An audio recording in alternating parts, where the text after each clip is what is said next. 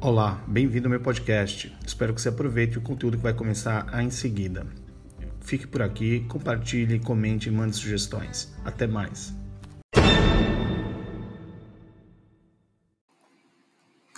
Semana passada, no último episódio, eu dei sugestões de ações diante destes tempos de incertezas, tanto em termos de saúde quanto econômicos. Neste episódio, vamos conversar um pouco sobre adotarmos uma nova mentalidade positiva perante um cenário de incertezas, usando a transformação digital para isso. Final de fevereiro deste ano, eu mesmo fui designado para algumas viagens profissionais aqui pelo Brasil. Tudo planejado, passagens compradas e vouchers de hospedagem em mãos. Agendas de reuniões perfeitamente organizadas e, claro, as malas prontas. Mas com o cenário no qual vivemos, o governo restringiu o movimento de pessoas. Minha cidade, Santos, por exemplo, está em lockdown, bem como muitas cidades aí pelo mundo. Eu tive que cancelar essas viagens profissionais e outros projetos. Por quanto tempo? Eu não sei. O status quo foi totalmente abalado, mas em vez de pensar somente na catástrofe, temos que nos concentrar no pragmatismo e ter uma mentalidade positiva perante a pandemia. Mesmo se você está, entre aspas, bem de vida, as pessoas comuns ou aquelas que não estão, entre aspas, bem de vida, estão sofrendo mentalmente e financeiramente durante a pandemia. É vital pensarmos sobre aqueles que nos rodeiam de uma forma um pouco mais empática. Infelizmente, o contrário está acontecendo com muita frequência. Pessoas que acham que estão de férias, não se importando com contágio pelo Covid-19 e espalhar o vírus aos outros. Todos nós podemos desenvolver mais empatia agora, mudando a mentalidade de como vender para como ajudar. Você pode ajudar e apoiar as pessoas com necessidades em sua vizinhança, por exemplo? Veja como pode ajudar as pessoas da sua comunidade em suas demandas. Sempre há um jeito um jeitinho de ajudar. Outra pergunta: você tem dinheiro de sobra para apoiar as pequenas empresas e entidades filantrópicas que estão sofrendo mais? Leia-se de sobra, logicamente, uma reserva. Quanto a mim, estou tentando orientar pessoas que me seguem nas redes sociais a melhorarem seu desempenho em posicionamento digital. Mantive minhas obrigações profissionais e continuo trabalhando voluntariamente para que a entidade que apoio não sofra mais do que está sofrendo com esse cenário. E tudo isso de dentro de casa, contribuindo para não disseminar o vírus. Se você vender serviços e produtos digitais, você pode oferecer descontos para as pessoas?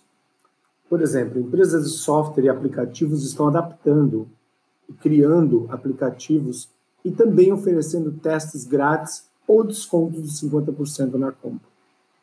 A cada dia, novas empresas oferecem produtos com preços reduzidos ou serviços gratuitos em resposta à crise. Em tempos de crise, transforma o seu nicho de negócios em algo necessário de se ter, ou need to have, ao invés de legal de se ter, nice to have. Este ato pode ser visto como um ponto sincero de ajuda, pois depois que tudo passar, as pessoas estarão ligadas a essas marcas e apaixonadas por elas para sempre. Com uma mentalidade positiva perante a pandemia, podemos passar para a próxima etapa. O que funciona agora?